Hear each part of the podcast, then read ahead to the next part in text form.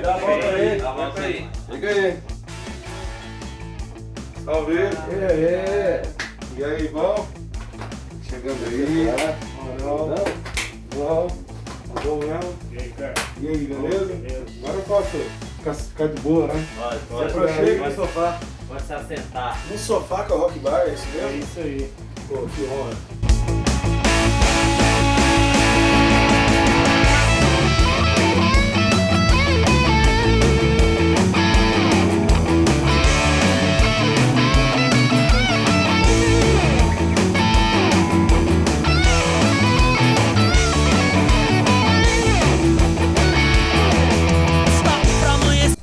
Fala galera, estamos aqui no terceiro episódio do No Sofá com o Rock Bar.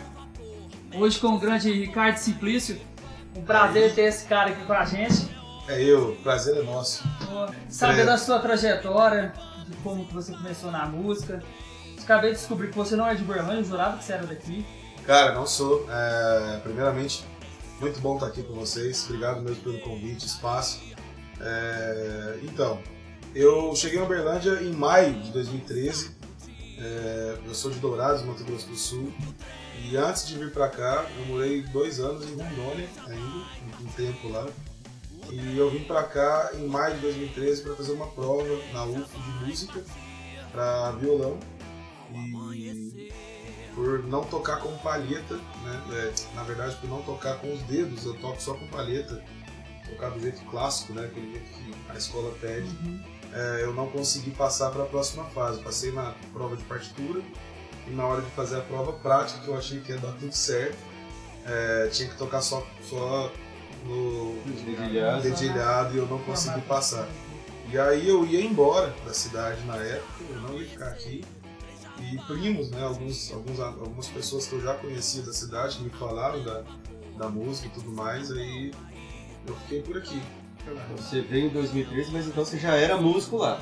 Já, Você já vivia de música, você- ou era só um hobby? Cara, é, Como é que você começou na música? é interessante, assim, é, é, em 2006 é, eu tava no terceiro ano do ensino médio e eu tocava bateria já na Mas é época. antigo, ensino, no terceiro ano de ensino médio. Ensino médio, Terceiro 2006, colegial, cara. terceiro colegial. Mas aí eu levava uma caixa de bateria pra escola e não tinha como fazer barulho. Eu aprendi a tocar violão nessa época, fiz uns 3, 4 meses de aula de violão. Comprei uma guitarra, fiz mais uns 3 meses de aula de guitarra, aí tinha um baixo, troquei a guitarra no baixo. Era só a- a- a- as gambiarras de instrumento ali na época ali. E em 2006 eu fiz a minha primeira apresentação tocando bateria, onde eu ganhei 50 reais tocando. Como é que chamava a banda? Você lembra? Acelerados. Acelerados. Era cover, a gente tocava rock nacional, muito pouco rock internacional. E fizemos esse show e eu costumo dizer que a minha carreira começou ali, porque a partir desse dia é, eu comecei a tocar todos os shows re- remunerados.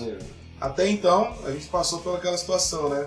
Toca ali por um lanche, um suco, toca umas 5, 6 musiquinhas para apresentar o trabalho. Toca do churrasco, Pra mostrar. To- toca tudo, ô, vamos fazer um churrasco, leva o violão, vambora, não sei o que. Então tinha isso, mas depois disso a gente começou a, a ganhar uma grana Você como baterista. como batera.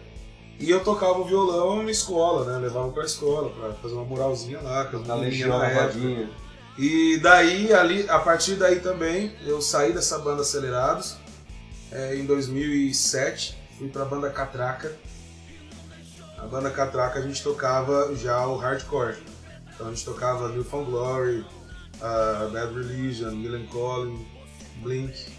É, É essa, muito forte nessa essa época aí, esse, essa sonoridade. Né? É. Tocava na MTV lá. E bastante. esse pessoal eram suas influências? Você ouvia essas bandas, curtia ou era pra tocar? Não, cara, eu gostava, eu gostava. Na verdade, tinha algumas bandas que eu não conhecia. Bad Religion mesmo eu fui conhecer tocando. Melancholy eu fui conhecer tocando. E New Found Glory, que é uma banda que eu escuto até hoje, eu fui conhecer tocando. Então de 2007 a 2010 eu fiquei dentro dessa banda, a banda Catraca. Aí, brasileiro, né, nessa banda também a gente tocava NX0, tava aparecendo também. Strike, que era uma, que era uma, uma outra banda que estava indo ali. E eram as minhas influências na época, mas no, no mesmo tempo eu escutava um som mais pesado. Eu gostava, eu sempre gostei do Slipknot, do Metallica, do, do System of a Down, Nickelback, então eu escutava isso paralelamente. Por exemplo, o Blink, teve show que a gente fez show só do Blink, várias vezes. E começamos a fazer só shows tocando Blink. Porque ninguém na região ali do Mato Grosso do Sul, ali, esse espaço todo, não tinha outra banda que fazia igual a gente fazia.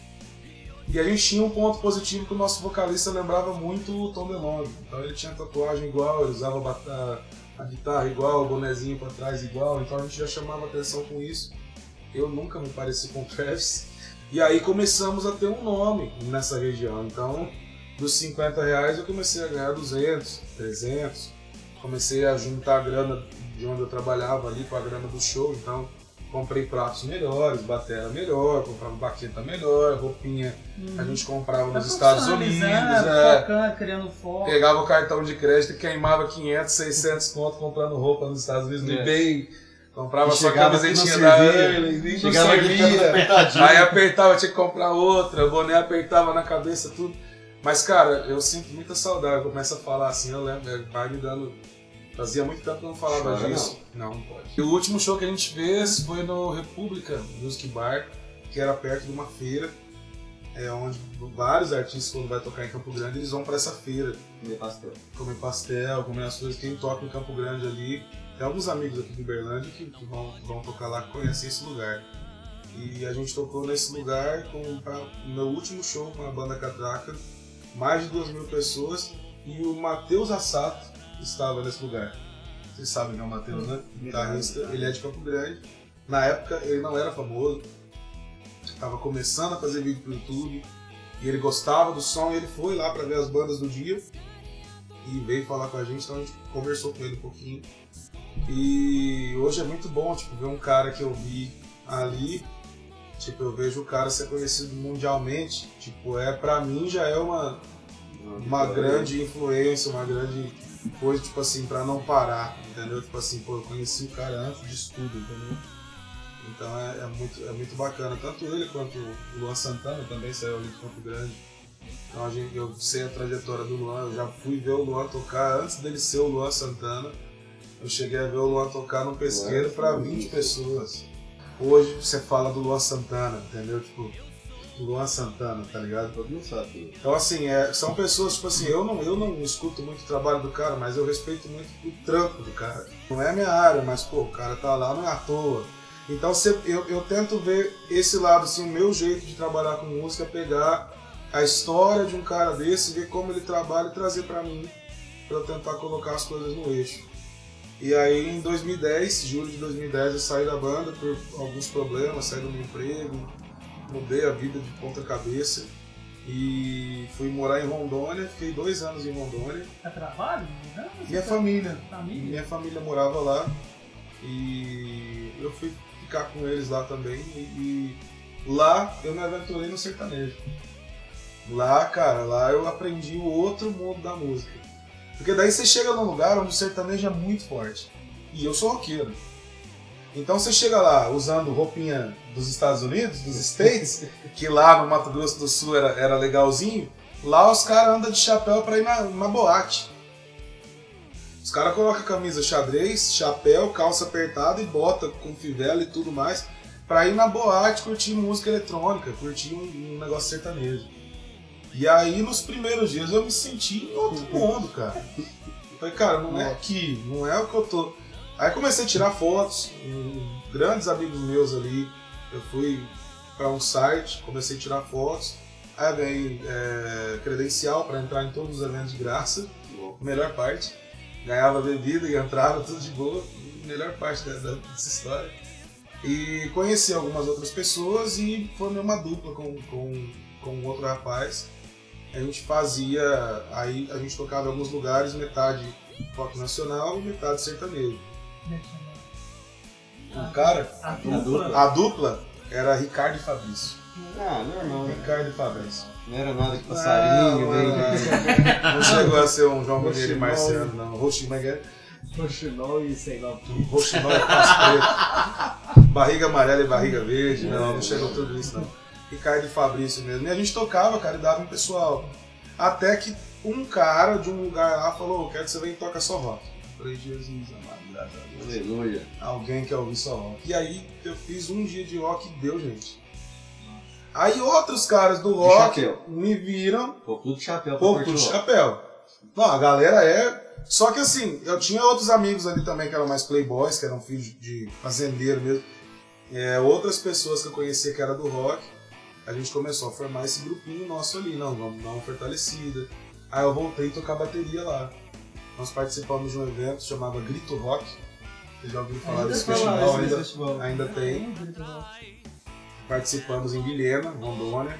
Não lembro a colocação que a gente ficou. Aí eu comecei a ir atrás de alguns concursos. Participei de um outro concurso voz e violão e fiquei em segundo lugar. Isso, se for da minha- mesma época, tem uns recentes que eu lembro de você divulgando, que você Tem, tem. participando. Tem, tem os daqui. Mas aí já tava Já tá, já tava aqui. Aqui eu participei de vários. Lá eu participei desse Grito Rock. Desse outro, onde eu cantei mais que um mero poema do Rosa do Sarão e fiquei em segundo lugar. E daí eu, aí eu saí do sertanejo. Foi a minha saída do sertão ali, tipo assim, apareci no rock. Aí o povo já não queria mais me ver tocar sertanejo, queria que eu fosse tocar as outras partes ali. Então a gente, aí eu fiquei lá até 2013. Maio de 2013, quando foi em abril, maio, eu comecei a estudar pra vir fazer a prova. Foi nesse momento que você fez essa migração do bateria, Ricardo baterista para Ricardo vocalista? Foi. Foi. Eu já cantava lá em 2006. Eu já tocava nos Acelerados, inclusive tem foto, tem, tem, tem algumas coisas, onde eu tô tocando o microfone pra mim. Então eu fazia os backings, por exemplo, Camila, do Nenhum de Nós. Eu fazia aquela parada toda do chimbalzinho ali do, chatice. dobrado e ainda cantava com o cara. Então assim, a gente treinava, é por isso que eu treinava tanto. As músicas da Catraca, a gente tinha música autoral que acabou ficando tudo pra trás. É, é, a maior parte das melodias eu criei. Então já desde aquela época ali eu já vinha cantando tudo, mas não era o meu foco. Porque na época eu queria ser baterista. Aí depois que eu morei em Rondônia, que eu fui entrando pra esse lado de cantar mesmo, aí eu saí da, da parte de fazer segundas e terças, né? O bom também de tudo isso é que você aprende a fazer o que é mais difícil, né? Que é segunda e terça, É. pra quem canta, você tem que pegar o, o jeito de fazer, né? E, e o sertanejo, tocar o sertanejo nessa época me ajudou. Porque daí você- eu, eu fazia segunda voz. Eu fazia Você mais fazia toda segunda aquela melodia, aquela eu fazia solo, fazia segunda voz, então você entra nesse mundo aí. Então foi uma parte que me ajudou muito, né? O sertanejo assim. E foi um aprendizado, cara. Eu não, não sou do mundo do sertão. Gosto de sertanejo, Bruno Marrone, Fazendo Chororosa, acho que é mais Luciano, eu cresci ouvindo isso. É, mas assim, não é, não é uma área onde eu iria me aventurar. E aqui, Uberlândia?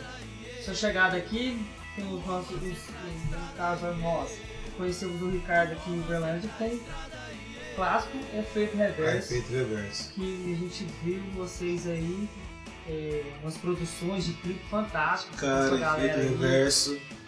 É. é, a gente até arruma um pouquinho assim. É, efeito reverso, cara, foi o seguinte, aí é, quando chegou aqui, eu já tinha algumas músicas compostas é, com o Denner, que é um, um dos caras que mais. que é de Rondônia, né? O Denner Silva, ele que me ajudou aí a organizar algumas ideias.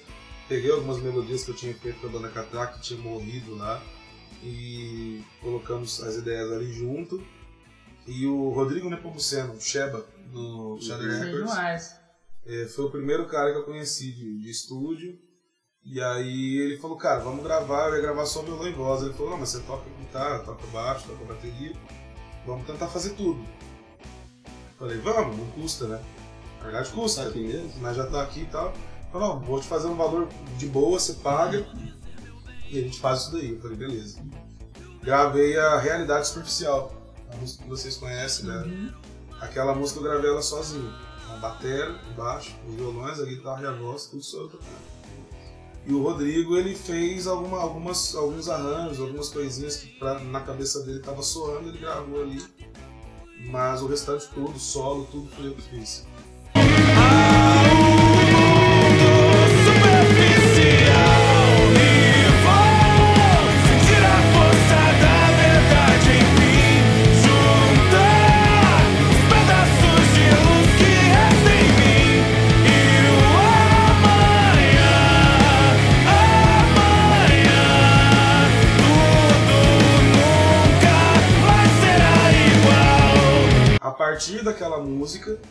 Atrás dos músicos.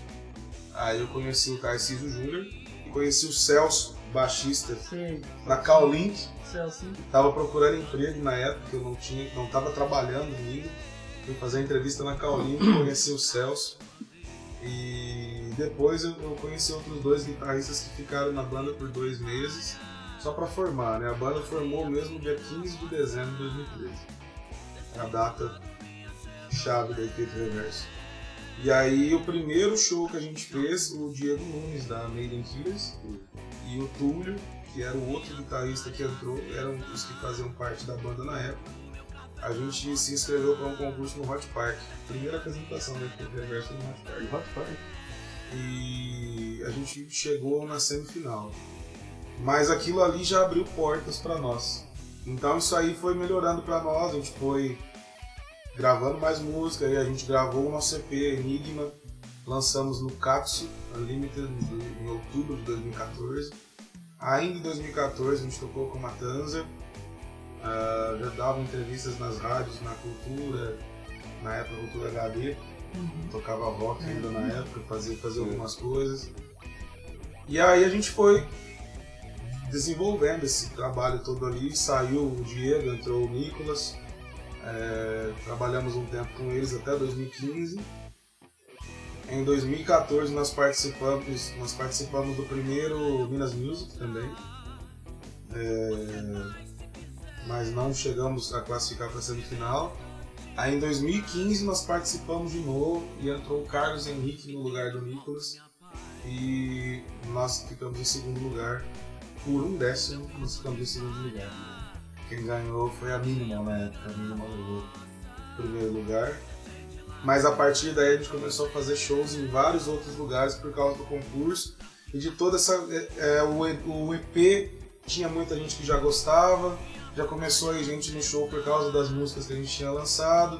Que a gente lançou na época não tinha grana pra nada, você não conseguia fazer nada, só molecada, e eu tava começando a querer aprender como é que o mercado funcionava direito, que a gente pensa que sabe alguma coisa, Sabe mas na hora de fazer é totalmente diferente. Então, teoria é uma coisa, prática é outra. Você tem que aprender a juntar os dois, até hoje eu tô aprendendo. Então, assim, não é uma coisa que você aprende da noite pro dia e faz, cara. A música é um negócio que vocês sabem que eu tô falando. E Tipo nem assim, depois que você aprende vai tão rápido. assim. você é o- a vida inteira você vai estudar, bicho. A vida inteira. Você pode ser cantor. Se tu for estudar sobre o canto, você vai estudar a vida inteira. Se for estudar batera, é a vida, vida inteira. Não Sempre tem como acabar. Você não vai ser músico, formado, saber de tudo. Você Você ainda sabe. citou o mercado da música, que é. outro Pior ainda. É outra Que coisa. muda todo dia. Porque uma Muda, coisa é você tá? estudar a sua teoria, você ser músico, outra coisa é você estudar o mercado, como ele funciona. Como que você vai muda, entrar é dentro muito dele, né? Como é que você vai. E, e como e tem, você tem que estudar depois que você entrar, você tem que estudar como é que você vai se manter. Porque difícil. né? é o mais difícil. É aí que tá. Uma coisa é você chegar, outra coisa é você se manter em evidência. Tipo assim, a gente ainda nem chegou, vamos dizer assim, entendeu? Vai ficar lá, mas É, entendeu? Tipo assim, você ainda tem um espaço ali pra chegar. Mas pelo menos aqui na região o pessoal conhece a gente, conhece nossas músicas. E a partir de 2015 a gente viu algumas coisas melhorarem. Então vamos fazer. Aí veio o Vini Merola, que produziu a gente até esse ano. É, a gente refez a versão da Um Dia Frio, gravamos o clipe. Naquele dia estava frio e não chovia. Então vem você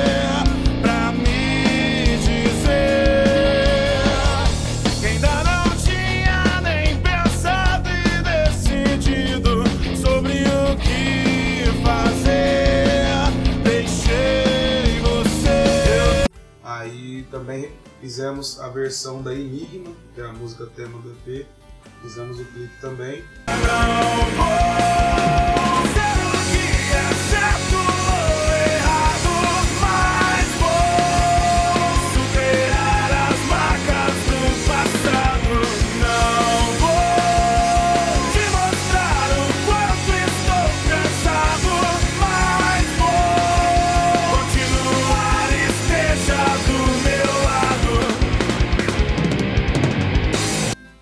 2016 o Túlio saiu e entrou o Eduardo Gondim.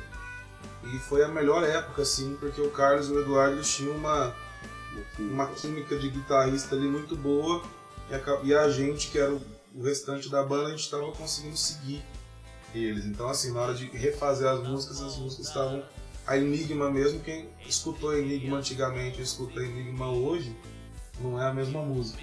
Né? São, são ideias assim que a gente fez junto e deu certo.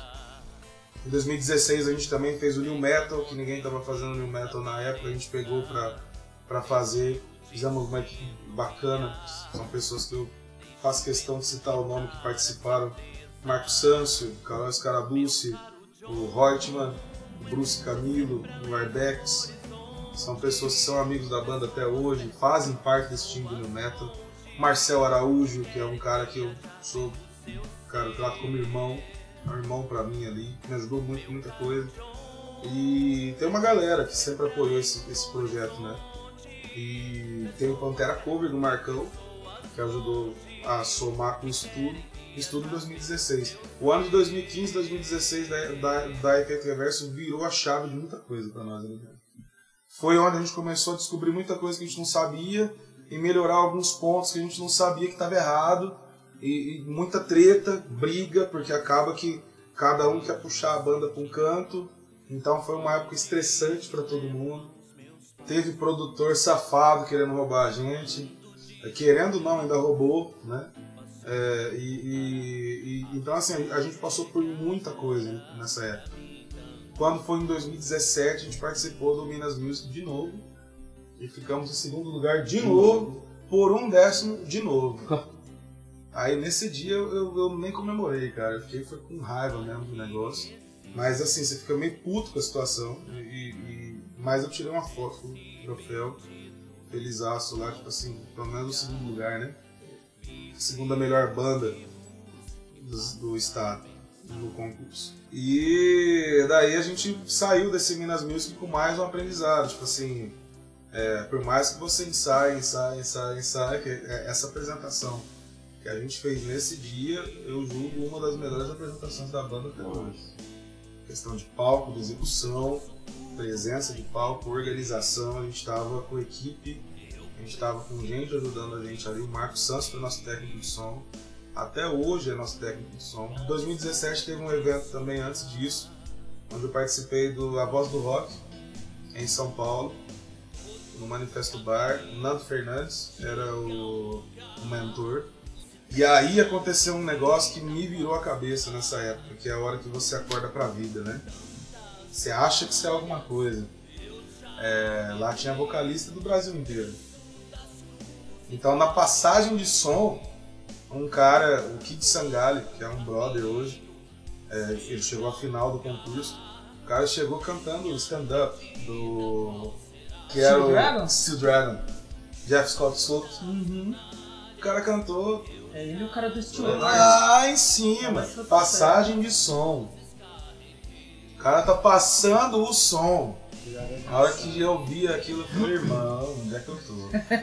O que eu tô fazendo aqui? O que, é que eu tô fazendo aqui? E nesse dia eu fui com The Sound of Silence do Disturbed, a versão que eles fizeram do Simon Garfunkel. E eu consegui passar pra semifinal, no meio dessa galera. Cara, aquilo ali eu já me senti vitorioso já, porque, bicho, não foi fácil não. Tipo assim, pega esse cara, eu citei esse cara pra vocês terem noção do que tava o resto. Você fez o Sound of Silence esses dias pra trás, um clipezinho. Fiz, com o Guilherme. Vidal, da o Venosa, Guilherme Vidal. e o Vinícius Martins, que também participou desse, desse Não, eu assisti esse, ficou bem bacana. And the how it is floating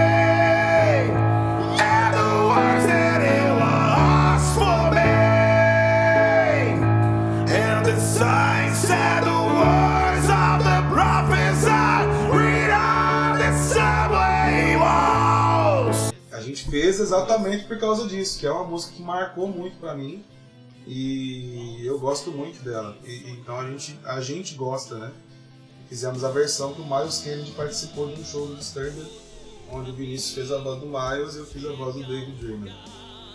E daí eu cheguei na semifinal. Na semifinal, cara, tinha gente melhor do que que tava, porque na semifinal passou os melhores.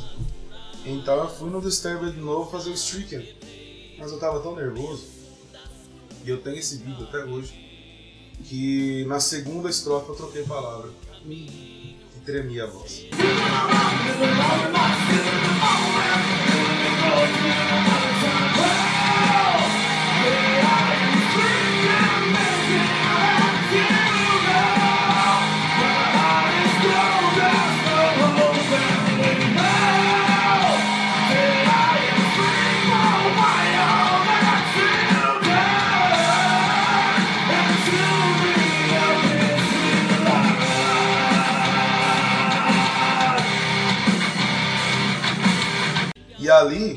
Negócio que, tipo assim, qualquer coisa que você fizesse, Mas já vai pelos detalhes, né? já vai pelos cortar. detalhes. Então, assim, os caras estavam É, aquela parte do observando. que, que passa os detalhes ficou lá atrás, agora não passa nada. Agora não passa nada. Primeiro vai só. E eu soube que eu não passei pra final por 7 décimos na nota. Então, assim, eram, eram seis que passavam no dia. Depois Eu fiquei em sétimo por 7 décimos. Aí o Bruno Suter veio falar comigo. Olha, olha quem, né? Tipo assim, Detonator, velho. cara, cara, o cara veio. Canto metal! O cara veio conversar e falou assim, bicho, tava torcendo pra você passar. Tua voz é a voz diferente, todo mundo canta sem drive, sem nada. A tua tinha um drive ali, mas o que que aconteceu que você tava nervoso demais, cara? Tipo assim, ele tava puto com a situação. E ele era um dos jurados. Ele falou, cara, não teve. Eu, eu, eu te dei a nota máxima, porque eu gostei de você, eu queria que você tivesse ido. Porque eu sabia que você estava nervoso, eu sabia que você não era aquilo ali. Mas os caras do meu lado não, não tirou, não, Não cara. Não tem coisa. jeito, não é assim que funciona. Porque a- Ninguém tem dó de ninguém, não. o Nem- foco exatamente. dele é. Entendeu? E quem sair na ponta ali no final, esse nervoso não, não Não pode vai. existir. É, não pode ser não podia existir Não podia. E, e daí ele me deu muito conselho, muita coisa. Tipo, aí me deu um CD dele autografado. Nando Fernandes é um cara que me ensinou muita coisa até hoje. Eu converso com o Nando. Nando é um dos, dos amigos que eu tenho hoje, posso dizer isso. E, e a gente conversa muito, eu peço a opinião dele até hoje com muita coisa que eu faço. E o Nando me ensinou muito nessa época. Trouxemos o Nando para cantar com a gente, o Efeito Reverso, em dezembro. Vacilamos com o Nando no camarim. É uma história que eu vou deixar aqui para quem quiser assistir. Quando você chamar um cara, artista, grande para tocar contigo, é a hora de deixar o cara sozinho no camarim. Aprenda isso. Deixa o cara. Porque a pior coisa que a gente fez foi lotar o camarim com gente. O Nando lotou o camarim e dá uma volta. Porque o cara vem de São Paulo, o cara tem um camarim pra quê? O que, que é o camarim? É o momento dele. No momento do É o músico. momento dele. o cara a quiser deitar de dele. cueca no sofá, ele deita. Entendeu? Então daqui a pouco ele veste e vai fazer o show. Então assim, é o momento do cara. E aí todo mundo queria ficar lá. E a gente era uma banda assim, né? Tipo, nossos amigos ficavam dentro do. Então a gente- não teve noção de, de pegar o negócio ali tudo. Então foi uma coisa que a gente aprendeu. Aí a gente começou a adotar isso dentro da banda. E aí a gente. é, a, a cabeça vira. Então nessa época também eu comecei a ter, a ter certas discussões com os meninos dentro da banda. Tinha certas coisas que eu já não estava tolerando mais, né? Eu, né? O Tarcísio. Que o pessoal acha muito que a Reverso era só eu, né? Mas não, era eu e o Tarcísio. Então muitas das decisões e muitas das coisas que foram feitas na Efeito Reverso até o final do ano passado passavam pela minha mão e pela mão do Tarcísio. O Tarcísio é um cara que conhece muito sobre administração, ele tem muito mais paciência do que eu, então. E aí veio 2018, a gente lançou o clipe de Enigma, aí entrou o Marcelo Araújo na banda, fizemos vários shows legais, nossa agenda deu uma estourada, começamos a fazer dois, três, quatro shows, tipo, a gente não fazia quatro shows daquele reverso no mês, começamos a fazer, ou então sair de um show e já pegar a estrada para ir pro outro, tava, nossa, mano, a banda tá, tamo indo, tamo indo e tal, né? O efeito do, do concurso Voz do Rock, o efeito do New Metal, o efeito do Minas Music, o efeito das músicas novas, o efeito do clipe. Então é tudo uma coisa que vai puxando a outra. E a somatória. Então você não sabe o que você está fazendo e você não sabe onde vai chegar até que começa a acontecer. Quando alguém falar, pô, faz assim, faz. A, gente, a gente tem aprendido esse tipo de coisa na porrada. Então, é igual eu falei do Nando, a gente não sabia quem foi que me deu a porrada, o próprio Nando. Então, assim, a gente aprende, cara, a gente aprende a respeitar essas coisas. Já tive briga com contratante, já briguei com contratante por causa da banda, já estive errado, já estive certo. já fui chamado a atenção, já deixei de tocar, já fechei portas, já abri outras. Então, assim, de, de acordo com o trampo, você vai lançando música, vai descobrindo como é que funciona. E aí a gente veio, desde de 2018, você, você vai para outra escola que é o Barzinho. No Barzinho aqui, todo mundo que tá aqui sabe que o Barzinho é o negócio é o seguinte, tá acontecendo um problema, você tem quantos minutos pra você resolver? Nenhum. Você não tem nenhum, meu irmão. Nenhum. Você tá ali, você vai, você tem que fazer, você tem que entregar. Porque tá todo mundo te olhando, tá todo mundo ali vendo o que você tá fazendo. E é isso, é isso. Você não, você não tá na tua casa. Você tá fazendo um trabalho. Você tem hora, você tem que entregar um produto. Eu chamo a música de produto. Não é um show da sua Não é um banda que você organizou. Não, eu chamo de produto. Eu tenho um produto onde eu vendo. Seu Então, trabalho. eu sou Ricardo Simplício, vocalista da Efeito Reverso. Eu sou um produto. Eu sou Ricardo Simplício, brother do Flávio, do Mauro, da galera. É outro cara, entendeu? Então nós vamos tomar cerveja, vamos assar uma carne, vamos fazer as coisas. Na hora que eu tô cantando, eu sou Ricardo Simplício, vocalista. É um produto, é um personagem. É a hora de você trabalhar. Entendeu? É o meu é trabalho. não Exatamente. Exatamente. Então a hora de, de você fazer o teu trabalho, né, é diferente de você ser uma pessoa normal. Tem gente que consegue ser os dois ao mesmo tempo. Eu vivo falando pra todo mundo assim que eu, que, eu, que eu converso, falo assim, cara, a parte mais difícil de tocar não é tocar, é você vender o show, é você vender o produto, é você correr atrás da agenda, é você mandar mensagem para contratante. E eu vou te falar isso abertamente, porque é uma coisa que eu acho uma falta de respeito. Você manda mensagem, cara, você não tá mandando mensagem pro cara porque o cara é bonito ou porque você não tem nada pra fazer da tua vida. Você tá mandando mensagem ali da tua agenda, das suas coisas, tudo ali, pra você começar uma conversa e vender teu show. Você tá vendendo teu produto. Cara, você tá trabalhando, eu acordo cedo, eu tenho e-mail pra responder, eu tenho vídeo pra editar, eu tenho música pra compor, pra gravar, pra tirar. Eu tô com dois shows agora pra fazer, que eu tenho que estudar os dois shows. Além de estudar os dois shows, eu tô na, na produção, na organização do negócio Na venda. e na venda. Porque hoje o músico tem que ser comercial, produtor, tem que vender, você tem que divulgar, você tem que ter a rede social, tua rede social tem que estar atualizada, você tem que ser o seu personal stylist. Aí hoje eu acordei Você com dor de cabeça, tô tudo. passando mal, mas eu tenho que ir lá abrir meu Instagram e colocar lá e postar um vídeo da banda, e sorrindo, fazer uma coisinha legal. dando risada, você não pode passar mal, você não, você, não, você não pode atrasar, você não pode. Cara, música é uma coisa igual qualquer outro emprego. E você tem que fazer. Você está vendendo teu produto, você está vendendo teu nome. Você tem um, um negócio a zelar.